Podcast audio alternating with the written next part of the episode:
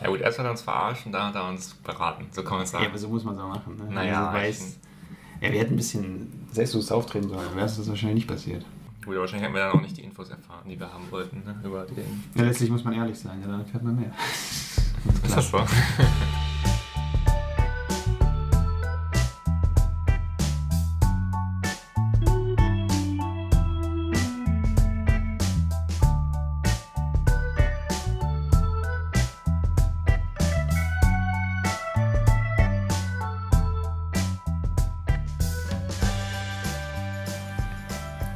Sehr verehrte Zuhörer, wir melden uns zurück zu einer neuen Ausgabe von In vollen Zügen, unserem allseits beliebten Podcast über Themen von Gott und der Welt. Und es ist die allererste Ausgabe, in der Großbritannien nicht mehr in der EU ist. Und unser Co-Host hier ist sicherlich sehr betrübt darüber, oder? Auf jeden Fall, ja. Das ist ein, ein schwerer Einschnitt für die europäische Gemeinschaft. Ähm, ja, ich hoffe, andere Länder werden nicht folgen und äh, Europa bleibt vereint. Ja, wir könnten jetzt noch Old Lang Syne singen, wie im Parlament, aber wir singen lieber nicht, oder? Nee, nee, das lassen wir bleiben. Ich glaube, das, äh, äh, das tut niemandem gut. Aber Musik ist ein sehr gutes Stichwort, denn da kommen wir auch direkt schon zu unserer ersten Geschichte heute. Denn ich war mal wieder im Zug unterwegs in einer S-Bahn und hinter mir saßen zwei junge Kerle und da dachte ich schon, da könnte etwas Interessantes erzählt werden. Und tatsächlich ging es darum, dass wohl beide Musikstudenten sind und der eine war allerdings so ein bisschen ähm, schon am Zweifeln, wie es weitergeht mit seinem Studium, denn er fühlte sich wohl nicht mehr ganz so gut dort aufgehoben und hat dem anderen dann von seinen Zweifeln auch berichtet.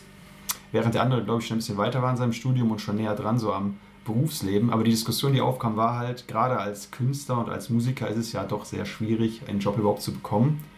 Und dann auch einen Job, den man gerne macht, denn der etwas Erfahrenere hat dann erzählt, ja, bei mir ist es ähnlich. Ich würde lieber irgendwie mit meinem bunten Quartett losziehen und das spielen, was ich will, anstatt irgendwie im WDR-Rundfunkorchester zu landen, wo ich dann vielleicht nicht das spielen kann, was ich möchte, aber eben sicheren Job habe, muss man natürlich auch erstmal reinkommen.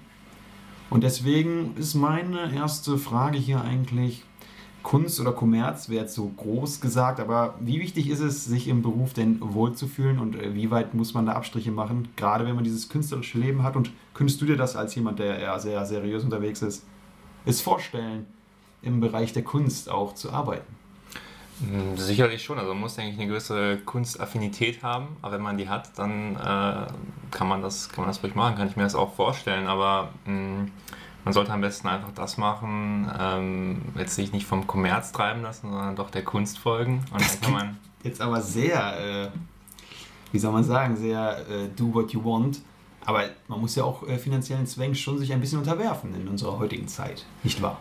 Ja, sicherlich. Ähm, die Frage ist dann halt, ähm, ob man das nicht kombinieren kann. Also kann ich nicht den Kommerz betreiben, um mir meinen Lebensunterhalt zu verdienen und daneben dann der Kunst in meiner Freizeit frönen.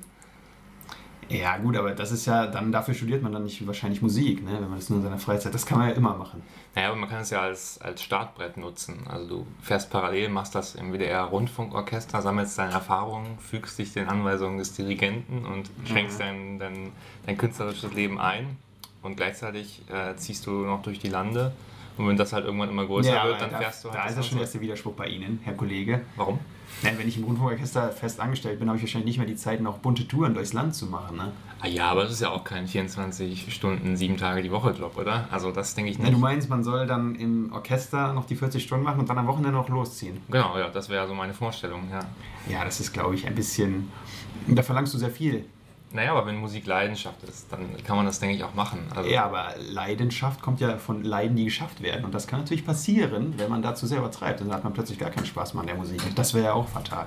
Da muss man nicht erst durch diese Leiden, um dann die Leidenschaft zu erleben. Ja, aber das macht man wahrscheinlich schon im Studium. Ne? Da kannst du dich ja wahrscheinlich mit Sachen rumschlagen, die du später gar nicht mehr brauchst. Also diese, diese Katharsis macht man wahrscheinlich da schon durch. Ja, aber dann ist es ja nicht so schlimm, wenn man es nochmal eine gewisse Zeit fortsetzt, oder? Dann ist man ja schon in diesem Modus. Ja, aber du gehst natürlich auch davon aus, dass man dann automatisch nach zwei, drei Jahren, wenn man dieses Parallelfahren macht, dass man dann plötzlich so ein Star geworden ist, dass man das dann auch nur noch sein eigenes Programm macht? Oder wie stellst du das vor? Ja, wenn man so gut in seinem Metier ist, warum nicht? Ne? Und wenn es halt nicht klappt, dann muss man halt äh, vielleicht überlegen, ob das wirklich das Richtige ist. Ne? Ob das jetzt, ob man vielleicht doch eher in die WDR-Ecke gehört, in das Rundfunkorchester. Ja, aber diese Diskussion hatten die beiden ja quasi schon im Vorhinein. Ne? Also das, um das Ganze abzukürzen, um sich viele äh, Leidenswege wahrscheinlich zu ersparen, denkt man da wahrscheinlich dann schon kurz vor Abschluss seines Studiums drüber nach. Aber was wäre die Alternative? Die Alternative wäre, man würde es Klempner. würde Klempner werden, einfach alles an den Nagel hängen. Ja, also der eine klang so, als ob er kurz davor ist, komplett aufzuhören. aber okay, warum macht er nicht? Er könnte ja auch erstmal mit seiner quasi alleine durchs Land touren und schauen, wie lange es gut geht, bis das Geld ausgeht. Und wenn man dann schon Erfolg hatte, dann Ich glaube, das ist ein zu romantisches Bild von so Straßenmusikern, die jetzt hier klar. Ich glaube, also so einfach ist es auch nicht. Oder hast du schon Erfahrung gemacht, mal irgendwie mit deiner Gitarre im, hier vor Kaufhof zu stehen? Nee, das höchste der Gefühle war eigentlich äh, nur ein Keyboard-Konzert, aber das, Ach, das äh, hast du aber gemacht? das habe ich gemacht, ja. Oh, ja, was war da so los? Wie, welches Publikum? Ähm, viele Eltern, die sehr willig geklatscht haben. Das war ein Schulkonzert, ich daraus. ähm, ja, in der Musikschule damals, genau. Oha, der feine Herr war auf der Musikschule. Wir erfahren immer was Neues hier. Ja, es ist, äh, ja. Und aber, was wurde so gespielt? Was hast du da so geklimpert? Ähm, ich habe meinen mein Lieblingssong und auch mein, mein Standardwerk quasi, mit dem ich an jeden Hochschulen beworben habe, Okay. ähm, den Top-Track Jingle Bells gespielt. Oh, das ist natürlich höchst anspruchsvolle Kunst, das muss man sagen. Ja, aber mittlerweile beherrsche ich ihn und äh, ich könnte ihn, glaube ich, immer noch spielen. Also, Aber ich verstehe jetzt auch, warum du diesen, diesen, mm, das Ganze so auf die leichte Schulter nimmst hier, weil du selber mal ein äh, Künstler warst, der, glaube ich, seine Karriere weggeschmissen hat, willst du das jetzt anderen nicht ausreden. Ne? Das höre ich so daraus. Du hast jetzt den sicheren Weg des, des akademischen hohen Grades eines seriösen Berufes gewählt, und, äh, aber in dir drin tief ist noch der Künstler. äh, das auf jeden Fall, aber ich ähm, habe halt für mich dann festgestellt, okay, die, die Kunst, das ist, ein, ist äh, oder die Musik, das ist ein Hobby, aber es ist halt auch nicht mehr. Ne? Und dann äh, muss man da halt irgendwann auch einen Schlussstrich ziehen. Und deswegen rate ich jedem, das dann auch so auszuprobieren. Ja, mh, das Problem ist natürlich, gerade wenn man das dann probiert zu studieren und damit auch sein Geld verdienen möchte, also sein Hobby zum Beruf machen, das ist ja quasi das, was da rauskommt. Das ist natürlich immer so ein Ding, ne? Wo siehst du das Problem daran? Ja, einerseits halt die Gefahr, wie schon gesagt, dass es dann irgendwann man keinen Bock mehr drauf hat, wenn man es jeden Tag beruflich auch machen muss. Das gibt es ja bei vielen Themen. Und eben dieses Thema, was die beiden halt auch hatten. Ne? Kann ich jetzt das machen, was ich wirklich möchte, oder muss ich mich da bestimmten Sachen unterwerfen? Das muss man ja überall auch, in jedem Job wahrscheinlich, wenn man nicht kompletter Mhm. Freelancer sein möchte. Aber und gerade unter Musikern ist es ja auch verdammt schwer überhaupt in dieses, wenn wir jetzt das Beispiel WDR-Orchester nehmen, da kommen ja vielleicht zehn Leute rein, innerhalb von zehn Jahren so ein Wechsel und das sind ja nur. Also du hast ja kaum eine Chance, da überhaupt irgendwie mit Geld zu verdienen. Ne? Das ist ja noch das nächste Problem, wenn man Künstler Ja, sein möchte. Aber das ist ja die, die Ausgangssituation, mit der du quasi startest, oder? Das ist jetzt ja nichts, also das ist ja die Prämisse, du weißt das ja vorher, wenn du das äh, quasi studierst. Und, Ja, klar. Ähm, dann bist du ja anscheinend, wenn du das dann trotzdem studierst, ja der Überzeugung, dass du halt das schon, schon schaffst und deinen Weg gehen wirst. Oder? Ja, man geht ja wahrscheinlich schon ein bisschen, sagen wir mal, du bist jetzt halbwegs talentiert in deinem, mit deiner Harfe oder deinem Cello Mhm. und hörst es auch von Leuten, die natürlich immer gut zureden und dann startest du mal so etwas unbedarft in so ein Studium der Musikwissenschaften.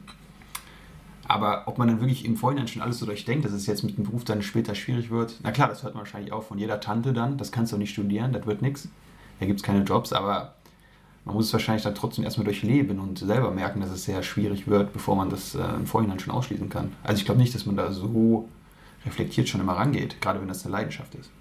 Ja, aber vielleicht ähm, macht man quasi diesen Schritt dann vorgelagert, weil du in dem Moment, wo du dich dann vielleicht für das Studium entscheidest, entscheidest du dich ja dafür, dass du deiner Leidenschaft nachgehst. Vielleicht mehr als jetzt einen rationalen Studiengang zu wählen, wo man, Jurist. ja, oder einen Pflegeberuf zum Beispiel auszuüben. Das kann ja auch eine Leidenschaft sein. Ja, auf jeden Fall, aber bei den meisten Menschen wahrscheinlich ist es eher weniger so der Fall, sonst hätte man wahrscheinlich nicht diesen Mangel. Ähm, aber ähm, deswegen haben die Leute sich vielleicht vorher dann dafür entschieden, jetzt folge ich meiner Leidenschaft und dann ist vielleicht der Einschnitt eher der größere, dass man am Ende dann feststellt, ähm, jetzt muss ich mich halt doch irgendwie, ich habe so das gemacht, was ich immer machen wollte, aber jetzt kann ich halt nicht den Weg weitergehen, sondern muss jetzt mich vielleicht in gewisse Zwänge dann begeben. Vielleicht ist da der Knackpunkt, dass das, woran die Leute dann da gestruggelt haben in der S-Bahn. Ja, das war definitiv deren, deren Problem, klar. Aber wir können es wahrscheinlich für die auch nicht lösen. Nee, wahrscheinlich nicht, aber ähm, ich meine, mehr als ausprobieren können sie es ja eigentlich nicht. Ne? Also, wo ist das? Naja, ich meine, wenn du jetzt schon, sagen wir mal, sechs Semester davon gemacht hast und jetzt auf einmal sagst, nee, das wird alles nichts, ich breche ab und fange was ganz Neues an, das ist natürlich schon bitter. Ne? Ja, gut, das ist ein Einschnitt, aber ja, gut. Ähm, aber jetzt auch kein, kein Beinbruch, ne? das kann man ja auch ruhig machen. Also, ist kein Beinbruch, aber ein äh, Bruch im Leben wahrscheinlich. Ja, aber es kann dann ja auch irgendwie weiter, weiterbilden. Ne? Also wenn man mal zwischendurch was. Äh, Scheitern als Chance. Ja. Ich habe auf jeden Fall. Ja. Mit einem guten, guten Freund von uns zu zitieren, ähm, Probleme, das sind ja auch immer nur dornige Chancen. das ist natürlich sehr richtig, ja. Also das ist ein sehr guter Freund von uns. Und ich habe auch noch das Zitat, was ich mir mitgeschrieben habe, natürlich als Stenograf. Mhm. Es wurde von dem einen gesagt, das große Fragezeichen hat jeder Musiker im Kopf. Mhm. Vielleicht äh, schließt das diese, diese Debatte nochmal ab. Also du bist wahrscheinlich immer, wenn du ein Künstler bist, mit Selbstzweifeln geprägt, ob das jetzt der richtige Weg war. Vielleicht selbst als Robbie Williams oder welcher coole Nachwuchskünstler mir noch einfällt. Äh, Elvis. Shawn Mendes. Shawn Mendes und Taylor Swift. Swift Taylor. ja, aber vielleicht ist das ja auch gerade der Antrieb, oder? Ich glaube, das macht dann halt auch Musik aus, dass man dann durch gerade durch diese, diese prekäre Lage ähm, wird man vielleicht kreativer und schafft dann irgendwie interessantere Werke oder spielt besser, je nachdem, was man halt macht. Das behalten wir mal hinter Kopf, das wird am Ende dieser Ausgabe noch wichtig, denn da kommen wir nochmal auf dieses Thema, ob man als Künstler leiden muss und ähm, selber dunkle Zeiten erleben muss, zurück. Aber wir schließen erst einmal vorerst diesen Themenblock ab und kümmern uns nun um das nächste Thema, was äh, Raphael hier für uns vorbereitet hat. Was hast du denn erlebt? Ähm, ja, ich habe im, im, im, weiteren Bekanntenkreis ähm, etwas erlebt. Ähm, und zwar schließt ein bisschen auch an das vorherige Thema eigentlich an. Ähm, und zwar geht es um die Frage, ähm, ganz allgemein formuliert, wie viel, inwiefern ähm, sollte man sich Zukunftspläne setzen? also ist es grundsätzlich erstrebenswert, quasi in, in langen Dekaden vorauszudenken und ähm, mhm. sich das alles quasi auszugestalten und äh, sein Leben danach zu äh, so ein bisschen zu orientieren? Oder sollte man eher kurzfristig denken und ähm, mal schauen, was so immer wieder fortwährend schauen, was so kommt? Ähm, was glaubst du, was macht einen da? Gibt es da ein richtig oder macht irgendwas einen glücklicher? Ich sage ja immer, das Leben schreibt die schönsten Geschichten und wer wäre ich, diesen Plan zu durchkreuzen? Deswegen mache ich keine Pläne. Nein, aber ich finde es tatsächlich ein bisschen schwierig, so viel rauszuplanen. Aber ich war auch nie der Typ dafür, muss ich sagen, der jetzt so viel in die Zukunft, also der schon quasi startet in der Oberstufe 10. Klasse und sagt, ich möchte genau die und die Leistungskurse und damit ich das und das studieren kann und dann werde ich diesen Beruf machen und habe äh, 1997 beschlossen, dass ich 2014 drei Kinder haben werde. Es gibt ja Leute, die jetzt natürlich nicht so übertrieben, aber die es sehr geplant haben. Ja. Da steht fest Hochzeit, zwei Jahre später Kinder, zwei Jahre später Trennung, und dann, was kommt dann noch? Rente. Rente, früh verrentet. So, das kann man natürlich machen, aber da fehlt ja irgendwie auch ein bisschen die Spannung, oder? Sonst ist das Leben ja ein bisschen langweilig, wenn alles so vorausgeplant wird. Ja, würde ich auch sagen. Aber würdest du denn sagen, dass das ein, ein genereller äh, Trend ist, dass man eher so denkt, wie du denkst? Oder ist es ähm, noch in der, in der Gesamtheit eher so, dass die Menschen sagen? Man ist eher so, vielleicht auch nur in Deutschland, so planungsorientiert? Es beginnen ja gerade wieder die 20er Jahre und die 20er Jahre vor einem Jahrhundert, da war das ja ähnlich. Ne? Da haben die Leute auch irgendwie keine Zukunftspläne mehr gehabt, da war alles archaisch in den Tag hinein, Anarchie, wir machen, was wir wollen und es waren die schönsten, das schönste Jahrzehnt aller Zeiten, sagt man nicht umsonst. Ja, das ist auch ein bisschen Greenwashing, ne? Also ich weiß, ich weiß. Ich merke, du hast auch die Zeit gelesen, wo das große Titelthema war, dass so schön die 20er gar nicht waren. Nein, aber also ich glaube schon, dass es aktuell wieder ein bisschen freier alles wird, ne? Weil diese klassischen Biografien, die werden ja auch weniger. Es gibt immer mehr Möglichkeiten, du kannst immer mehr Wege einschlagen. Und ähm, es gibt immer mehr Studenten, die irgendwas studieren, immer weniger Leute, die Ausbildung machen, wo der Weg ja doch ein bisschen klarer festgelegt ist. Von daher könnte ich mir vorstellen, auch wieder wie immer gefährliches Halbwissen, dass es allgemein schon ein bisschen mehr wird, dass man eher so in den Tag hineinlebt, um das mal ganz äh, Vielleicht liegt das auch an mehr, mehr sozialer Sicherheit. Also es ist vielleicht eher ein Phänomen in Ländern, wo es quasi sehr entwickelt ist. So man äh, quasi vielleicht das gar nicht das Bedürfnis hat, so viel zu planen, weil es eh schon irgendwie hätte schon immer gut gegangen, sagt der Rheinländer. Ja, wir in Deutschland sind natürlich sehr privilegiert, das ist klar. Wir sind hier sehr abgesichert und es kann uns nicht so viel passieren. Kriege sind auch nicht in Sicht, erstmal. Ja, das stimmt. Da ist es natürlich dann leichter ein bisschen. Dieser Trend nimmt ja auch zu, habe ich das Gefühl, dass man einfach mal so dass man mal geht, das Land verlässt, dass man mal in Australien neu startet oder dass man mal ein Sabbatical macht. Das gab es ja wahrscheinlich vor 20 Jahren auch noch nicht so in der Form. Ja, aber ist nicht eher dieses, ähm, ich gehe nach Australien und äh, pflücke irgendwie Bananen? Ist das nicht. Das ist jetzt aber irgendwie, das ist rassistisch von Ihnen, glaube ich. Eine Verwarnung. Ähm, ist, das nicht eher, ist das nicht eher schon wieder Vergangenheit? Also war das nicht mal eine Zeit lang sehr beliebt und jetzt ist es so ein bisschen schon wieder am Ja, Abklingen? der Jump ist gescharkt, würde man sagen. Also der, das war wahrscheinlich, der Peak ist erreicht, so als wir jung waren, 2013. Da war das, glaube ich, sehr so im Hoch. Jetzt sind andere Länder cool wahrscheinlich. Skandinavien, groß Kommen. Hat Länder, die man wahrscheinlich ohne Flugzeug besser erreicht. Ja, Letztlich kommt es überall hin, ne? Man muss ja nur Zeit lassen. Ja, stimmt. Das Das finde ich auch mal schön, um mal kurz dieses Thema anzustellen. Wenn Lisa Neubauer irgendwo hinfliegen muss, muss ja mittlerweile immer, also die darf ja nicht mehr fliegen. ja. Und jede Tour mit Bus, ne? Bus und Bahn. Schön 47 Stunden nach Usbekistan. Perfekt. Schön im Flixbus da mal. Im Flixbus, klar. Das ist doch schön. Ja, ja klar, geht alles, ne? Also, aber muss man halt wollen. Lisa Neubauer ist ja sowieso ein tolles Beispiel. Die hat wahrscheinlich auch erstmal Pläne, ihr Studium, was sie auch immer studiert hat, durchzuziehen. Geografie. Ja, da, da kennt man den, äh, den Business-Kontakt, der da besteht. Aber ähm, dann kam plötzlich diese Fridays for Future-Bewegung auf und jetzt ist sie wahrscheinlich hauptberuflich, wie nennt man das? Role Model, Gre deutsche Greta, Speakerin, ne? Spe Speakerin. Ja, auf, auf äh, FIBO-Messen beim Spobis. Und ja, die, der hat sich ihr Leben, ne, die hätte es nicht planen können. So. Das, das hat sich ja völlig äh, anders dargestellt. Ja, das stimmt. Also das, stimmt, das schließt den Kreis auch ganz gut. Ne? Jetzt haben wir auch wieder die Frage, ob man das Leben oder die Zukunft planen sollte. Wobei ich glaube, wenn ich mir sie so anschaue, dass die schon eine war, die das sehr, eigentlich sehr genau geplant hat, alles. Glaubst du, sie hat es Wirkt jetzt nicht so anarchomäßig, dass die jetzt mal so in den Tag hinein lebt und nicht weiß, was sie will, eher zielstrebig. Aber sie erzählt halt immer, dass sie äh, da, dass sich das ganz spontan gebildet hat, diese erste Fridays for Future. Ja, das glaube ich auf jeden Fall auch, aber ich meine halt davor war sie wahrscheinlich schon eher so eine Musterstudentin. Wobei die Frage auch ist, ob sich das überhaupt ausschließt. Also ist automatisch jemand, der so Pläne hat, auch der leistungsstarke, vorbildliche Arbeiter, Student, was auch immer, Mensch, und die etwas planloseren sind mehr so die, ja, wir gucken mal, Peace und Love. Oder gibt es nicht auch andersrum? Gibt es Leute, die keine Pläne haben und trotzdem sehr, sehr gut sind in dem, was sie tun? Bestimmt. Ich glaube auf jeden Fall, dass es viele Menschen gibt, die keine Pläne haben und trotzdem sehr intelligent sind und sehr viel machen könnten. Das denke ich schon. Ich glaube aber, dass es halt wahrscheinlich auffällig häufig so ist, dass Leute, die dann halt die Pläne sehr stark verfolgen, dass dann halt auch ein gewisser, ein gewisser Thrill da drin ist und man dann halt irgendwie da häufig dann halt auch den, den Erfolg dann damit gekoppelt sieht. Heißt aber nicht, dass die anderen dann keinen Erfolg haben und nicht besonders gut sind. Okay. Und was war da in deinem engeren Familienkreis der, der Aufhänger? Also wie kam dieses Thema überhaupt auf? Gab es da einen Streitfall oder? Nee, das war im Bekanntenkreis. Ähm, Ja, ich, sa ich sage das doch, bekannte Familie. ist für mich dasselbe. das ist für dich dasselbe. Letztlich das, sind äh, Familien auch bekannt. Ah, okay, ist ein bekanntes auch Familie? Oder? Ja, für mich Okay. schon. Ich bin ja so ein Umarmer, Menschenumarmer. Mich Okay, du läufst auch mit so einem der Free Familie. Hug-Schild durch die Stadt und sagst, hey Leute. Ein Euro pro Hack kostet das schon. ja, gut. Das kann man verstehen.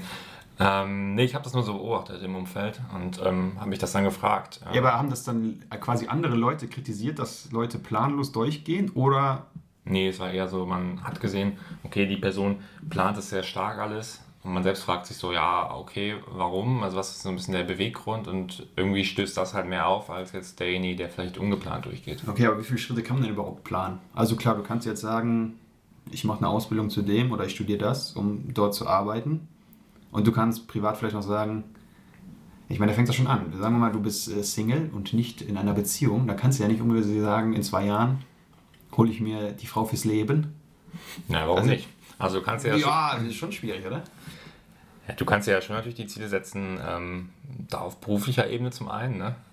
Ähm, Ja, kannst du klar. halt sagen, ich möchte das und das erreichen. Und dann kannst du dir das Ziel in, in, in der Liebe von mir aus setzen. Ob du das dann erreichst, die Frage. Ne? Aber du kannst natürlich sagen, jetzt, ich strebe schon an, in, weiß ich nicht, in zehn Jahren möchte ich gerne eine Beziehung haben oder so. Ja gut, du kannst auch sagen, ich werde Bundeskanzler. Du kannst natürlich sagen, kannst du erstmal alles. Äh, Da müssen schon die Pläne klar. müssen auch schon irgendwie realistisch sein, ne? Sonst ist ja. Ja, gut, aber jetzt eine Beziehung einzugehen, halte ich jetzt nicht für ein grundsätzlich Ja, aber nee, ich meine nur jetzt in zwei Jahren zu sagen, das ist jetzt die Frau, mit der man auch zwei Jahre danach dann Kinder hat und zwei Ja. Jahre danach heiratet oder so. Das ist ja dann schon wieder. Also das baut ja auch einen Druck auf, will ich nur sagen, ne? wenn man zu viel plant. Das ist vielleicht die Frage, ne? ist das dann, dann wird man vielleicht auch mehr enttäuscht. Das kann natürlich auch sein. Das ist ja deswegen mein Konzept. Ich plane nichts, deswegen kann ich auch nicht enttäuscht werden. Ne? Das ist logisch. Ja, okay, aber vielleicht, ja, aber meinst du dann ist das, wenn du dann irgendein gewisses Ziel erreicht, was du ja nicht gesetzt hast, aber was dann halt insgeheim ein Ziel ist, Ja. dass man dann, ist man dann, freut man sich dann eh nicht darüber oder freut man sich mehr darüber, wenn man sich das vorher klar Nee, strukturiert ich glaube, dann muss man das in Kauf nehmen, dass da noch keine so hohen Emotionen dabei sind. Dann stumpft man ab. Ne? Das habe ich auch schon früher Ja. in der Schule gemerkt. Schlechte Noten waren mir egal, aber dann konnte ich mich über gute auch nicht mehr freuen. Die natürlich auch seltener waren, das gebe ich hier auch zu. Okay. Aber es ist dann natürlich so, dann sind die Ausschläge geringer. Ne? Das muss man dann wissen. Also Okay, ist die. Frage, was man möchte. Möchte man lieber ein bisschen im Extrem leben oder möchte man eher in so einer grauen, wabrigen Masse, wo es immer. Ja, und das ist witzig, ne? weil eigentlich müsste man das ja genau andersrum sagen. Also die Leute, die viel planen, leben dann nach unserer neuen eröffneten These gerade in mehr in den Extremen als Leute, die einfach in den Tag hineinleben. Das ist, also wir haben hier, glaube ich, gerade einen neuen soziologischen Ich denke auch. äh, Sensationsfund gemacht. Ja, Das sollten wir vielleicht mal an die Humboldt-Uni schicken. ich denke auch. Ja, das ist das. Äh, ja, mir fehlt noch der Name dafür, aber das äh, müssen wir uns noch einfallen lassen, wie man dieses Phänomen nennt. Vielleicht das Porsche, das Porsche-Syndrom. Das, das Porsche-Syndrom. Ja, das finde ich ganz gut. Ja, das, das ist schon noch nicht belegt. Ich könnte nur rechtlich Das ist schwierig. nicht geschützt. ja, das ist natürlich die Frage. ja. Okay. Mm, ja. Wolltest du zu dem Thema noch was Abschließendes bemerken? Nee, ich denke, dass, äh, ich denke, mit dem Porsche-Syndrom haben wir da eigentlich einen ganz guten, ganz guten Schlusspunkt zu dem Thema gefunden. Ich auch gut, dass wir da jetzt äh, auch schon in der Wissenschaft aktiv sind. Ne? Nach drei Ausgaben machen wir schon Fortschritte. Ja, vielleicht sollten wir bald mal einen echten Forscher oder auch einen Mentalmagier mal einladen, das mal erörtern lassen. ja, klar, Mentalmagier, der hilft bei dem Thema auf jeden Fall. Der Magier, die müssen wahrscheinlich auch sehr viel vorausplanen. Ne? Da kannst du nichts dem Zufall überlassen. Naja, aber glaubst du denn, jetzt mal, mal, mal Butter bei der Fische, ähm, glaubst du denn an, ist die Mentalmagie, sind das nur Tricks oder ist das wirklich Magie?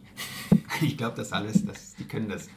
Nein, das ist natürlich Tricks, das, aber die meisten geben es mittlerweile auch zu. Und es gab ja so eine Zeit lang, als dieser Uri Geller-Hype nochmal kurz aufkam mit The Next Uri Geller, übrigens die beste Show aller Zeiten, ganz klar, mit Vincent Raven natürlich. Stabit Farid? Farid, Farid, auch Farid Bang, nee, Farid einfach nur. Farid. Street Magic Farid, Farid, Farid. Legende, mit dem Akkubohrer in den Kopf geballert fast. Aber als das aufkam, dann wurde er in der Show noch so getan, um es besser zu verkaufen. Vincent Raven redet wirklich mit Raben in seiner Untergrundwelt in Bern und so. Und Farid ist wirklich ähm, Magician. Aber jetzt, wenn ich die heute irgendwo nochmal so sehe, hier Thorsten Havener und so tritt ja oft in so dritten Mhm. Programmen auf. Der gibt dann schon nochmal zu, da ist jetzt ein Trick hinter. Verrät er natürlich nicht, was auch, das darf man übrigens, habe ich auch gehört, dass Ja. äh, man muss Strafe zahlen in so einem Zauberzirkel, wenn man irgendwie einen Trick verrät. Ja, das wäre nämlich mal eine Frage, weil wie kann es sein, dass wir irgendwie, äh, weiß ich nicht, irgendwelche geheimen NSA-Dokumente leaken, aber diese Mentalmagie-Tricks, die sind nicht zugänglich. Also Das, das, das wurmt Äh, ja, mich schon ein bisschen. selbst auf YouTube ist da wenig, also es gibt natürlich immer so aufgedeckt, wie geht dieser Trick und dann kommt aber so ein Typ, der irgendwie sagt, bei google.de steht, er ist wirklich mit dem Teufel im Bunde. Das ist dann die Aufklärung davon. Okay, ja, vielleicht hat er auch recht. Ne? Das kann auch sein, natürlich, klar. Aber ich finde es auch faszinierend, dass man sich da so dran hält. Aber wie gesagt, ich habe tatsächlich letztens gehört, dass man äh, Konventionalstrafen bekommt, wenn man muss, um bestimmte Zugang zu Tricks haben in so einem komischen Zirkel, weirder Club wahrscheinlich. Okay. Und wenn du dann was verrätst und es rauskommt, kommt erstmal der Mann mit der Maske und äh, ne, holt Okay. dich ab. Aber du kriegst musst auch Geldstrafen zahlen halt. Eieiei, okay. Ja, interessant. Also da wäre ich, glaube ich, gerne mal, mal Teil von dieser Community. Vielleicht sollst du Magier werden Ja. und dann alles auflösen, alles leaken. Die Frage, also die Frage ist ja, ob du dann wie der deutsche Edward Snowden endest, ne? Aber du Meinst musst, ich sitze da in der Botschaft irgendwo? ja, wir fragen wo, ne? weil es gibt überall Magier auf der Welt. Du hast eigentlich keinen Safe Spot. Doch, ich glaube so in äh, irgendwie so Vereinigte Arabische Emirate. Ja, welches Land ist das magierfeindlichste Land? Das best nee, bestimmt nicht die Emirate, weil die finden ja sowas in so komischen Shows für ihre betuchten Gäste doch mega gut. Meinst du? Ja, auf jeden Fall. Die buchen ja tausendprozentig immer so irgendwelche Clowns da für ihre, äh, ihre Ja. reichen Gäste. Dann der Vatikan vielleicht. Da könnte man relativ sicher sein. Ja, Ich glaube, der Papst findet es nicht gut. Der sagt dann, das ist Hexerei, Scheiterhaufen und so und dann ne, ja, der Papst ist doch viel moderner, der neue Papst. Das ist doch ein, ein Heiliger. Ja, stimmt, ja. Die zwei Päpste. Ja. Super Film bestimmt. Kann ich Stimmt. mir vorstellen. ja. Wir müssen übrigens aufpassen ne, mit Kirche. Ich habe letztens gehört, Matthias Obnövel war in einem Interview und Oh. Mhm. hat erzählt, dass er mal in der Sportschau irgendwie erzählt hat, dass Peter Neururer in Bochum der Messias wäre Mhm. für die Fans dort. Dann hat wohl die Kirche äh, einen Brief geschickt, dass man das nicht sagen dürfte, weil es gibt nur einen Messias. Okay. Ja, was wäre, ja, warum nicht? Also die Kirche kann uns gerne schreiben. Ja, dir dann, bitte mir nicht. Ich möchte mit der Kirche erstmal nichts zu tun haben. Weil ich bin ja praktizierendes Mitglied. Ja, Das- ich was, oute mich heute. Was praktizierst du denn? Katholizismus, wie das heißt. Was machst du da so? Beten, Buße, alles. Äh, Ich war bestimmt schon das letzte Mal vor zehn Jahren dort. Naja, ja, okay. Also, ja, ich weiß nicht, ob die Kirche mit Zynismus so gut klarkommt oder mit Ironie, aber. Ich glaube, äh, die, die, die werden mich jetzt ausschließen. Ich zahle ja Kirchensteuer. nee, es geht nicht darum, dass sie dich jetzt ausschließen, aber du weißt ja, wenn du dann stirbst, Dann ist es vielleicht. Ja, okay, aber das ist ja natürlich. dann Äh, sitzt du da mit. Äh, glaubst du nicht, der hat ein bisschen Humor? Der, der, der, der, wer ist das, der Gott? Der Türsteher Gott? Ja, ich glaube ich, ich glaub nicht. Ich glaube, du sitzt am Ende mit Wendler und Wendlers Ex-Freundin zusammen unten in der Hölle. Okay, warum sollen die beiden in der Hölle landen? Erklär das mal. Das finde ich jetzt aber Ähm, fragwürdig. Weiß ich nicht. Das ist auch so ein, das ist ein abgegriffenes Thema. Ich möchte den Wendler jetzt noch nicht besprechen. Du hast ihn aufgebracht dann, und ihn in die Hölle geschickt. Das ist schon ein eigentlich Kapital. Das Schlimmste, was man einem Menschen wünschen kann. Oder vermuten kann. Ja, aus deiner Sicht schon. Ja. Ähm, ja, ich weiß nicht. Es ist, glaube ich, nicht so im Sinne der Bibel, was da äh, passiert, oder? Beim Wendler. Wie, was passiert denn da? Ich bin da nicht so ganz. Ich kenne nur dieses Video, wie sie da vermutlich scheinbar ihm ein Auto schenkt. Ja, genau. Das ist ja so der, das bekannteste im Video in letzter Zeit. Ähm, Ja, das darf man nicht. Doch, klar. Nächstenliebe ist ja immer gut. Der Papst fährt auch locker aus, so einen fetten, fetten SUV. Das stimmt. Der fährt einen Mercedes. Ja, Den Papamobil gab es ja eine Zeit lang auch, oder? Was ja, ist ein ganz das, berühmtes. das ist ein Mercedes. Mercedes? Sagen wir es noch viermal, dann haben wir gleich den Sponsorvertrag. Aber wir haben auch schon Porsche erwähnt, oder? Ja, stimmt. Wir mögen irgendwie Stuttgart. Das scheint. ja, total. Die Schwaben, super Leute. Ja. Naja. Ähm, hast du denn noch einen, einen Serientipp für uns? Oder einen Film oder einen Doku oder. Ja, ich, ich habe mehrere Sachen, aber wir müssen auch nochmal zu diesem Kunstbegriff zurückkommen, denn was ich empfehle, das habe ich heute noch geschaut, auf dem besten Sender der Welt natürlich Arte. Äh, Die großen, ähm, ist, also den ganz genauen Namen packe ich euch natürlich in die Show Notes, aber es ging um die großen ähm, Rivalen der Kunstgeschichte. Mhm. Und die Folge war Gauguin gegen Vincent van Gogh. Mhm. Und das ist, wenn man jetzt nicht ganz so kunstinteressiert ist, wie wir beide wahrscheinlich sind, zumindest an Malerei, sagen wir es mal so, Mhm. frage ich direkt mal, was fällt dir als erstes bei Van Gogh ein? Ja, diese besondere Maltechnik, die er hatte. Dieses Verwischte. Ja, ich wollte auf was anderes jetzt. Was fällt dir noch als zweites zu Van Gogh ein? Franzose. Was fällt dir als drittes zu Van Gogh ein? Äh, früh gestorben. Okay, du denkst nicht an sein Ohr. So das berühmteste Ohr der Geschichte. Äh, nee, denke ich nicht dran. Das ist, das ist Belanglosigkeit. Das ist der Mythos Van Gogh. Erzähl mir mehr darüber. Was ist, macht denn das Ohr besonders? Was ist denn mit dem Ohr? Was denkst du, was da war? Du kennst die Geschichte. Ich kenne sie nicht, nee. Also er hat ja sein Ohr nicht mehr gehabt. Ja. Abgeschnitten. Man Und das wurde ja, von Gauguin abgeschnitten. So, das ist jetzt die große, also die, die Van Goghs dieser Welt, die Experten, waren Ja. sich eigentlich lange Zeit einig und auch das Museum in Amsterdam sagt, er hat es sich selber abgeschnitten. Im Wahn, weil er ein Verrückter war. Und das ist natürlich auch fürs Marketing super. Mhm. Weil, Marketing, ja. ja, was meinst du, wie viel Merch verkauft wird von Van Gogh? Das Ja. kommt in der, in der Doku übrigens auch vor. Das wird kritisiert auch teilweise sogar. Ja. Und äh, jetzt ist es aber so, dass zwei ältere Experten aus Hamburg, die dann auch dort vorkommen, herausgefunden haben, dass es wohl Gauguin war, der ihm das Ohr abgeschnitten hat. Möglicherweise sogar mit seinem Säbel. Er war begeisterter Fechter, Gauguin. Mhm. So, und das ist natürlich ein Riesenscoop, wenn das so wäre. Ne? Jetzt sagen natürlich die Leute vom Van Gogh Museum, das ist Quatsch, Hexerei, ne, Schindluder, so geht's nicht. Jetzt haben wir einen Riesenstreit in der, in der Kunstwissenschaft darüber. Mhm. Und ähm, wie kommt man auf die Idee, dass es Gauguin war? Nur weil sie zur gleichen Zeit waren und ähnlich Na, Moment, ich merke schon, du kennst die ganze Geschichte ja gar nicht. Die beiden haben eine Künstler-WG gehabt. Mhm. Das berühmte Gelbe Haus in Arles oder Arles, ich kann es leider als Nicht-Franzose Mhm. nicht aussprechen. Und da hat Van Gogh immer den Wunsch gehabt, dass Gauguin zu ihm kommt und die beiden dort zusammen an Staffeleien arbeiten Mhm. und sich austauschen. Symbiose, heute würde man sagen, äh, Coworking Space. Ah, hat ja. quasi Van Gogh erfunden mit dieser Künstler-WG. So, das Problem ist nur, äh, Gauguin hatte eigentlich keinen Bock auf die Provence dort oder auf, die, auf, dieses, auf das Kaff dort, wo Kann er gehaust hat. Und er wollte irgendwie zurück ins Ausland, war gerne mal irgendwo anders unterwegs. So, jetzt sind die aber beiden aufeinander getroffen dort. Und Van Gogh war ja dieser verrückte, introvertierte Dude, der auch Probleme hatte, so im Umgang mit Frauen. Und Gauguin auch, aber auf anderer Seite. Das war so ein ganz lauter, expressiver Typ, der aber natürlich sich gut mit Frauen unterhalten konnte. Mhm. Und wenn die aufeinandertreffen in einer ganz kleinen WG, dann gibt es natürlich Streit so. Ne? Mhm. Und dann natürlich kunstlerisch ist es natürlich auch ein Melting Pot, der da entstanden ist.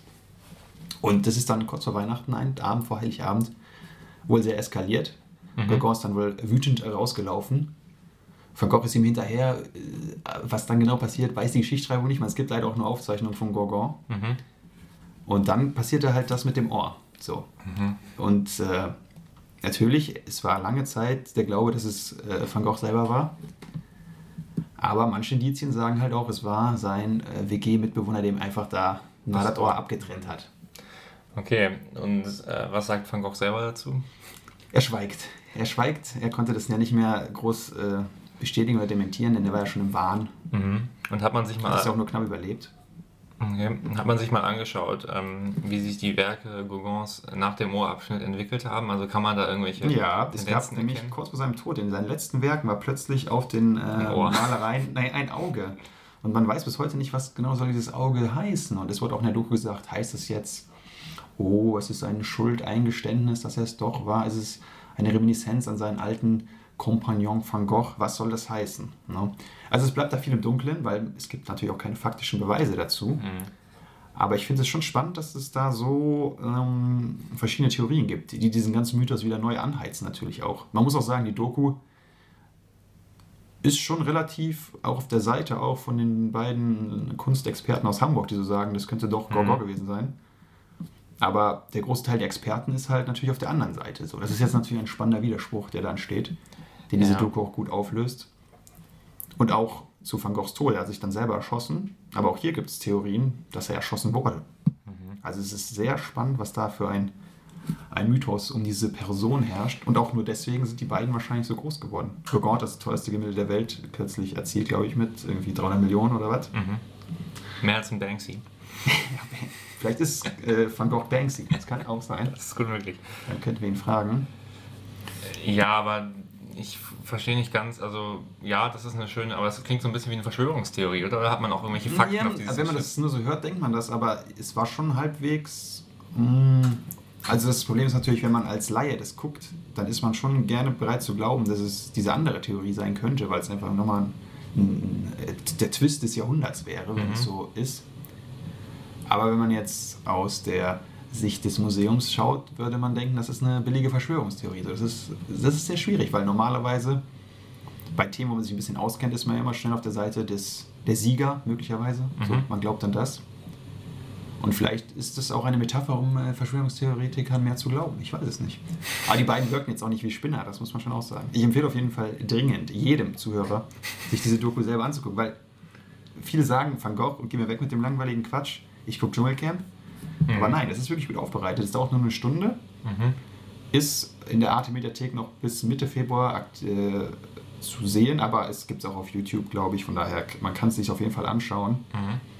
Und das ist ein spannender Einblick in diese Welt, die uns ja doch als Laien oft verborgen bleibt. Ja, glaube ich. Kann man wahrscheinlich auch Französisch gucken, oder? Bestimmt, aber dann mit gelben Untertiteln, ne? sonst ist es nicht okay, Arte. Ja. Ja, spannend. Nee, da, da, das werde ich mir auf jeden Fall mal angucken. Ähm, ja. Aber ja, ich bin noch nicht ganz überzeugt, muss ich sagen. Also, Dass es Gogor war? ja, ja, darf man noch nicht. Also ich finde es interessant, aber für mich würde gerade bei so einem alten Sachverhalt dann schon zählen, ob man irgendwie halt einen gewissen, also an irgendeinem Kriterium festmachen kann. Oder ja, nur das, an der naja, gibt natürlich, Nein, nein, es gibt natürlich auch zum Beispiel die Geschichte, Gauguin hat ja was dazu aufgeschrieben zu diesem Vorfall. Mhm. Und er erzählt dann auch, dass an dem Abend äh, Van Gogh wohl noch zweimal im Dorf zu einem Bordell gelaufen ist und sein Ohr dort an der Prostituierten überreicht hat, was dann auch ein Selbstbildnis war. Also es sind viele Sachen, die gar nicht sein können, vom Tathergang her. Also Rudi Zern hätte das locker auseinandergenommen. Und von daher, also es gibt das schon, es ist nicht nur äh, Fantasy, es ist jetzt kein Disney-Film. Ne? Mhm. Also es gibt schon wirklich stichhaltige Indizien. Okay, ja gut, dann ist es natürlich eine, eine interessante Frage. Vielleicht sollten wir da Vielleicht sollte das nochmal neu aufgerollt werden. Das Problem ist halt, die großen Experten arbeiten natürlich für solche Häuser, die diese Theorie nicht mögen. Ne? Ja, das ist halt jetzt ein Problem in der Forschung dann wahrscheinlich. Wie frei ist Forschung? Aber, das könnte man auch fragen. ähm, aber ähm, glaubst du, sie sind wirklich da ganz strikt dagegen oder ist es einfach nur das erstmal so eine grundlegende Abwehrhaltung, weil neue Theorien. Naja, die bauen ja eigentlich der komplette Mythos baut darauf auf, dass er sich selber das Ohr abschneidet. Jeder Dritte außer du fällt bei Van Gogh das mit dem Ohr ein. Ja, aber, aber was würde es schlimmer machen? Also wenn er das abgeschnitten bekommt, ist es doch eher noch der Märtyrer. Ja, aber dann müsstest du erstmal komplett die Museen umbauen, ne? Das ist schon der erste Aufwand, Das ist schon. Hast du das mal gesehen, das Ding? Das ist schon. Äh, das ist, das Ohr, ein großes Ohr. Das großes, ja, ein Ohrmuschel nachgebaut. Okay. Ja. Okay, ja, glaubst du, da wird jetzt noch weiter, das wird weiteren Fahrt aufnehmen oder ist er Das Ding ist halt, die Dokus, glaube ich, auch von 2016 erstmalig erschienen. Das heißt, es könnte schon sein, dass es längst alles widerlegt ist. So viel Nachforschung wollte ich dann doch nicht betreiben. Ja. Aber ich hoffe doch, dass es in den nächsten Jahren noch weitere Kenntnisse dazu gibt. Weil das ist ja das Spannende. Ne? Es könnte ja irgendwann mal irgendein Beweisstück noch kommen. Es, Vielleicht DNA-Material. ja, es wird auch kürzlich erst bewiesen, dass das ganze Ohr ab war und nicht nur die Teil der irgendwie äußeren Ohrmembranmuschel oder wie es auch immer heißt. Also da scheint es noch äh, Aufklärungspotenzial zu geben. Okay, ja. ja. Ich frage mich gerade auch so ein bisschen ähm, und zur Theorie des, der Museen, ähm, das Ohr selber abschneiden, geht das überhaupt physisch? Also kann ich mir mein Ohr selber abschneiden? Ich habe da gerade so ein bisschen. Das ist, äh, Frage wahrscheinlich noch niemand beachtet. Ja, ne? ich denke, das ist der Knackpunkt.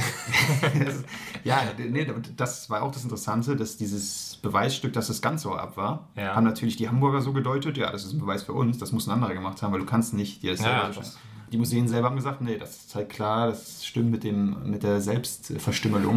Mhm. Warum auch immer so. ne? Also das ist, man legt natürlich auch die Beweisstücke aus, wie man möchte. Ja. Ja, gut, das ist, eine, ist eine schwierige Wissenschaft. Also da. Also gerne, wenn uns Kunststudenten und äh, Kunstwissenschaftler, Doktoren zuhören, bitte forscht da mal nach, nimmt Forschungsgelder gerne dafür und nicht nur über so einen Quatsch. ne? Ja, auf jeden Fall. Äh, wir freuen uns immer über Zuschriften. Wissenschaftliche Abhandlungen gerne auch. Ich schließe auch gerne Facharbeitenkorrektur dann, wenn es ums Van Goghs Ohr geht. So ist es nicht. Ja. Das, äh, das ist doch schön. Ja, also das kriegt man mit, wenn man mal Arte schaut. Ne? Und nicht nur Ja. diesen ganzen Quatsch, der so im ZDF Neo läuft. Ja, nee, das ist äh, durchaus äh, interessant, das stimmt schon. Da hast du den, Bogen ja auch schön gespannt zum Eingangs. Äh, Ja, ja, klar, das ist heute thematisch alles sehr fein ausgereift. Ja. Aber du hast auch noch irgendwas geschaut. Ja, ich habe ähm, tatsächlich auch letztens im äh, Westdeutschen Rundfunk eine Doku gesehen. ähm, und zwar äh, heißt die Doku, da muss ich ganz kurz schauen, damit ich das nicht falsch sage, es heißt ähm, Erik ist jetzt Katja. Okay. Ähm, das klingt, Clickbaiting. Nee, also es ist nicht, ich meine, was, was stellst du dir vor, wenn du den Titel hörst? Naja, sie begleiten über zwei Jahre die Umwandlung von Erik zu Katja, würde ich mal fast vermuten. Das ist leider nicht richtig, ähm, denn Oh. die Story ist eigentlich eine ganz andere. Und zwar geht es, der Erik ähm, ist ein sogenannter Reiseberber. Ähm, das ist eine Gruppe von Menschen. Klingelt noch gar nichts. Einer von, es gibt sogar 52.000 Obdachlose in Deutschland. Ah, okay. Und er ist quasi einer davon. Ähm, und eine gewisse Art von Obdachloser, also einer, der viele auch rumreist und Ja. nicht mal an einem Ort ist. Das ist immer ein Reiseberber. Ähm, und der äh, schafft es halt jetzt, oder er möchte wieder zurück ins normale bürgerliche Leben und äh, kriegt dann, begleitet, wie er seine erste eigene Wohnung zur Verfügung gestellt bekommt Ja. und dann da so ein bisschen den Wandlungsprozess vom Nomaden, vom Berber hin zum, äh, zum städtischen Bürger ähm, mitmacht. Okay. Und dann äh, kriegt man so ein bisschen einen Einblick da rein, wie es ist, ähm, dann quasi da wieder eine Wohnung zu beziehen und gleichzeitig dann auch wieder sich mit dem Amt ähm, verständigen zu müssen. Er hat sehr viele schlechte Erfahrungen gemacht mit Jobcentern ähm, und das äh, wird dann da auch nochmal aufgearbeitet. Und dann stellt er halt im Laufe ähm, dieses Prozesses halt fest, dass er eigentlich nicht Erik ist, sondern Katja. Und ähm, wird dann zur Frau noch während dieses Prozesses. Also er macht eine sehr große Persönlichkeitsentwicklung im Laufe dieses äh, Okay, Vorgangs durch. viele Themen für eine Doku. Das stimmt. Über welchen Zeitraum wurde Erik Katja verfolgt? Ah, das hab, haben sie nicht gesagt, aber ich würde das mal schätzen, es war schon so ein besti- bestimmt ein Jahr oder mehr. Ich denke schon, hat so lange das gedauert. Muss ja dann fast, ne? weil es Ja. sind doch viele, viele Themen, die da aufgekommen sind.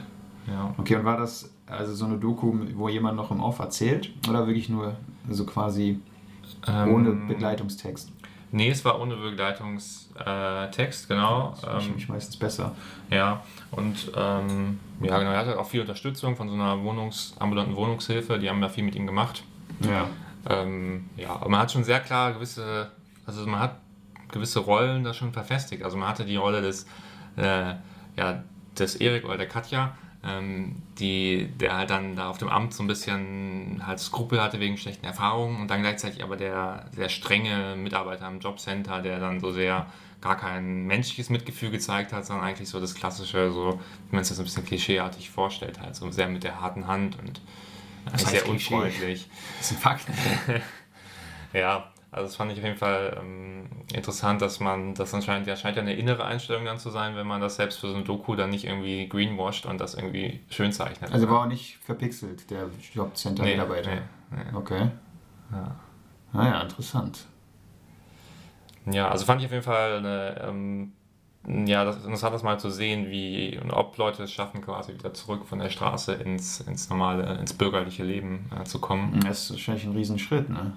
Ja, er hat auch die erste Zeit dann erstmal mit seinen, in seinem Zelt und so in der Wohnung gelebt, Ah, weil er das nicht so schnell ablegen konnte. Aber Herige dann in den Boden gehämmert oder? Natürlich, natürlich. Oder Wurfzelt? nee, er ist auch tatsächlich ein Wurfzelt, glaube ich, aber ähm, ist doch. ja. Deswegen äh, kann ich auf jeden Fall auch empfehlen, ist, glaube ich, unbegrenzt bei YouTube verfügbar. Ja, dann nicht äh, schon offiziellen Channel hochgeladen. doch, doch, doch. Ich, doch. ich, müsste- ich glaube, die müssen es auch bei YouTube tatsächlich irgendwie Ja? löschen, meine ich. Ah, okay. Ja gut, ich archiviere ja immer ganz YouTube. Ne, klar, Rip, YouTube-Rip. Genau. Ja. Ja, okay, das klingt nach einer spannenden Reise. Aber was hast du da jetzt noch so daraus mitgenommen? Also, hatte ich das irgendwie auch so, dass du dann nochmal tiefer in das Thema eingestiegen bist? Obdachlosigkeit, was zu recherchiert, überlegt. Mhm. Wir hatten letztens jemanden an der Tür, das hatte ich auch noch nie. Der hat einfach geklingelt und es war ein Obdachloser. Und er meinte, hast du irgendwie was zu essen hast. Mhm. Das ist ja schon, hab ich, also das ist ja selten eigentlich, dass die so hausieren gehen. Ja. Und hast du was gehabt? Ja, er hatte noch edles Brot. Das habe ich natürlich wie San Martin, habe ich das geteilt. Ja. Eine Hälfte hast du gegessen, die andere hast du ihm gegeben, oder? Ich habe beide Hälften gegessen. Tschüss gesagt. Wow. Nein, ich habe es natürlich abgegeben. Aber es war, San Martin hat gar kein Brot geteilt. Ne? Er hat seinen Mantel geteilt, aber äh, Jesus hat ja das Brot geteilt. Das Wenn ich einen fair produzierten Patagonia-Mantel gehabt hätte, hätte ich den auch geteilt. Aber ich hatte leider. Es war auch warm. Es, war, es ist ja für Februar unglaublich warm aktuell. Das stimmt, das stimmt. Man darf ja im T-Shirt rum hier. Ja, das muss man klar sagen. Ja. Aber hat er dann auch einen neuen Job gehabt? Ja, also er hat halt erst, äh, haben sie ihm halt interessante Jobs angeboten, irgendwie äh, sowas auf dem Bau und so. Und dann war halt der Moment, wo er die Verwandlung erlebt hat, wo er halt zu Katja geworden ist. Und da meinte er halt als Katja, nee, sowas kann ich nicht machen. Da wurden natürlich so ein bisschen die Gender-Klischees bedient. Also er hat gesagt, auf dem Bau als Frau, das geht wohl nicht, das könnte man nicht machen. Gibt es auch eine schöne Doku drüber, dass es sehr wohl geht. Ja, das, das will ich auch nicht in Abrede stellen. Nur er hat es halt für sich so empfunden und dann hat Ja, er okay. halt darum gebeten, dass er halt äh, einen Job in der Pflege vielleicht bekommen könnte, weil die Menschen ja auch so viel bedeuten. Und ähm, Mhm. dann hat man ihm wohl das versucht zu vermitteln, aber ob es am Ende geklappt hat, äh, weiß ich nicht. Er ähm, hatte auf jeden Fall, nee, er hat es genau, er hat es dann nicht angenommen, weil er braucht noch mehr Zeit für sich. Das sah das, sah das Jobcenter aber nicht so. Also das Jobcenter meinte, wenn wir dich unterstützen, dann wollen wir auch eine Gegenleistung haben. Ähm, Fördern und fordern, ne? wie die Ja. äh, das seit der Agenda-Politik so tun. richtig, richtig. Aber es ist natürlich auch ein Fall, ähm, kommt denn raus, ob es quasi aus Eigenmotivation geschafft hat oder durch bestimmte Unterstützung? Im Grundsatz hat er, glaube ich, schon die Idee, das auch zu machen. Ähm, aber ohne Unterstützung hätte er es, glaube ich, nicht geschafft. Also gerade so diese ambulante Wohnungshilfe hat sehr viel mit ihm gemacht, was Ja. die Wohnungssuche angeht. Man kriegt ja auch gewisse Zuschüsse für dann so Möbel und sowas. Das, äh, da haben sie sich schon sehr gekümmert. Okay. Ja, das ist doch eine eigentlich eine erfreuliche Geschichte. Nur halt schade, dass es dann auf der anderen Seite so viele gibt, die es die es nicht schaffen oder die auch vielleicht durch das System gefallen sind. Auf jeden Fall, ja. Sie hatten, dann- der war auch dann nochmal in seinen alten Hut, also in der irgendwie auch so eine Einrichtung, wo man dann quasi als Obdachloser hingehen kann. Und da ähm, haben sie auch dann so ein Gespräch gehabt mit, äh, saß ja draußen auf der Bank mit zwei ehemaligen Kollegen, die es halt nicht geschafft haben Ja. bisher.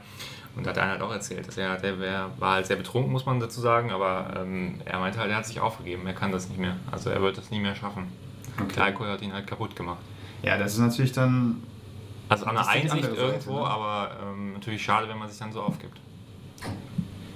Ja, das ist vielleicht dann auch ein Zeichen, dass man da hinter. Also, der Fall ist natürlich positiv, aber man sollte dann auch die, die, die Schattenseiten quasi nicht vergessen. Nee, klar, ist nicht alles rosa-rot, ne? Also es ist eine tolle Das wäre Story. jetzt so eine, wenn man das jetzt nur so hört, dann wäre es ja schon, will man direkt an so ein FDP-Narrativ von jeder kann es schaffen, wir holen alle zurück, Bildungsgedöns, aber so ist es halt nicht, ne? Es ist einer von wenigen und auch die anderen muss man weiter unterstützen. Das Wort zum ja, klar, Sonntag. klar, da hast du vollkommen recht. Ja, gut, dass wir das jetzt noch auch klargestellt haben. Das Ja, das Disclaimer, ne? Ja, so und jetzt äh, zum Abschluss noch eine etwas, um dieses dunkle Thema Ja, ein bisschen, gerne, äh, gerne. haben wir noch eine neue Kategorie und ich habe einen ganz kreativen Namen dafür gefunden und ich nenne sie Was mein Leben reicher macht. Aha, okay. Und es gibt in der, der Zeit, das ist eine Wochenzeitschrift, die rauskommt, die kennt man in Deutschland. Hab ich Hast schon du mal davon gesehen. Gehört? Ja, Hast gesehen habe ich mal. Es gibt auch Leute, die haben die abonniert und gucken nie rein. Soll es auch geben. Ja, aber das Cover ist auch schön. Das Cover ist immer sehr schön ausgewählt, das ist auch so ein bisschen moderner, bunter. Und dort gibt es eine Kategorie, da werden, können Leser was einsenden, was ihr Leben persönlich reicher gemacht Mhm. hat. So, und ich lese das immer als zynischer, zynischer Menschenfeind und muss dann, bin dann manchmal auch emotional tatsächlich berührt. Das sind manchmal schöne Sachen, aber manchmal sind es auch so sehr interessante Fälle, wo ich doch nochmal einen Blick drauf werfen möchte. Und ich muss kurz einen Fall zitieren, der hier Mhm. eingesandt wurde von einer Frau Walk aus Hamburg. Mhm. Und der geht folgendermaßen. Ich wanderte mit einer guten Freundin durch den Sachsenwald. Danach im Gasthaus bemerkte ich den Verlust meines Rings. Meines geliebten kleinen Jugendstilrings im Familienbesitz seit der Verlobung meiner Großmutter im Jahre 1906. So, jetzt sind wir schon sehr gespannt. Mhm. Ich hatte ihn wohl irgendwann beim Ausziehen meines Handschuhs unbemerkt mit abgestreift. Unmöglich, ihn auf dem Waldboden jemals wiederzufinden, dachte ich. Doch bei unserem nächsten Wandertermin, zwei stürmische Wochen später, ist meine Freundin nicht davon abzubringen, die Strecke noch einmal abzugehen, um wenigstens bei der markanten Buche mit dem Europa-Wanderwegzeichen, bei der wir damals eine Pause einlegten, nach dem Ring zu schauen. Mhm. Wir machen uns also erneut auf den Weg, finden den Baum, sie bückt sich und hält mir wortlos meinen Ring entgegen. Mhm. So, jetzt große Frage. Ja. Erstmal ist die Geschichte so passiert. Das Klingt nach einer Romantic Comedy, oder? klingt schon gut, ne? Ja. So, jetzt habe ich aber gedacht, als wie toll wäre es von der Freundin, diese ganze Story inszeniert zu haben. Du entwendest diesen Ring, das kannst du ja unauffällig mit der Freundin machen. Ja, okay. So, und jetzt sagst du dann erstmal nichts, tust du, oh, der ist weg. Planst dann wieder in zwei Wochen halt, dann nochmal zu schauen. Und dann findet auch komischerweise die Freundin den Ring sofort an dieser Buche, wo die Chance wirklich 1 zu 1 Million ist, dass man den dann da wirklich findet. Mhm. Das ist dadurch natürlich eine mega Geschichte geworden. Schock, Freude, alle Emotionen dabei. Und du hast eigentlich aus nichts eine super Story für deine beste Freundin gemacht. Mhm. Du bist echt ein zynischer Menschenfeind, muss ich sagen. Das ist so, also ich würde mir das so überlegen. Du glaubst, es ist einfach so passiert. Ja, aber warum sollte man sich das überlegen? Nur um irgendwie, also wenn es eine gute Freundschaft ist, dann muss man sich doch nicht darüber das ansehen oder die Freundschaft festlegen. Nein, darum geht es ja gar nicht. Es geht nur darum, du machst ja, das ist wie eine Schnitzeljagd, eine moderne. Ja, aber dann vorher jemanden leicht qualen, das war ja anscheinend ein sehr schockierender Moment. Das als gehört dazu, das haben wir doch eben auch schon gesagt. Ohne Qualen kann es keine Freude geben. Ja, okay, aber ich frage mich dann, warum? Also, wo ist, also sie war ja vorher auch glücklich. Warum muss man jetzt die Qual, um dann wieder Glück zu empfinden? Also, das erschließt sich mir Ja, nicht. das so sind bestimmt zwei ältere Leute und da lebst du auch nicht mehr viel, ne? Aber so eine Geschichte, da erzählst du dann noch, guck mal, die schreibt dir an die Zeit, die erzählt dir bestimmt überall im Familienkreis, bei Festen. Du Ja. bist doch der King mit der Geschichte. Aber ich kann dir da, ich habe so eine ähnliche Geschichte tatsächlich auch schon mal gehört. Und da, deswegen vielleicht so, gibt es sowas doch so Momente. Und dann muss man es vielleicht eher übergeordnet fragen, steckt Gott dahinter? Ja, das hatte ich. Ja, stimmt. Ich, komme Nein, ich habe mal nämlich in der, äh, in, in der Travel-Szene, ähm, habe ich mal die Geschichte gelesen oder gehört. Ähm, da waren Leute, in Namibia gibt es eine sehr große Düne, wo man drauf wandern kann. Sind sie raufgegangen, hatten einen Mietwagen dabei und sind halt raufgegangen, waren oben, kamen wieder runter und hatten ihren Autoschlüssel dann äh, dort oben irgendwo auf dieser Düne verloren, Mhm. im Sand. Ja. Und waren halt, halt ähm, frustriert, mussten sich dann helfen lassen, das Auto abschleppen und so.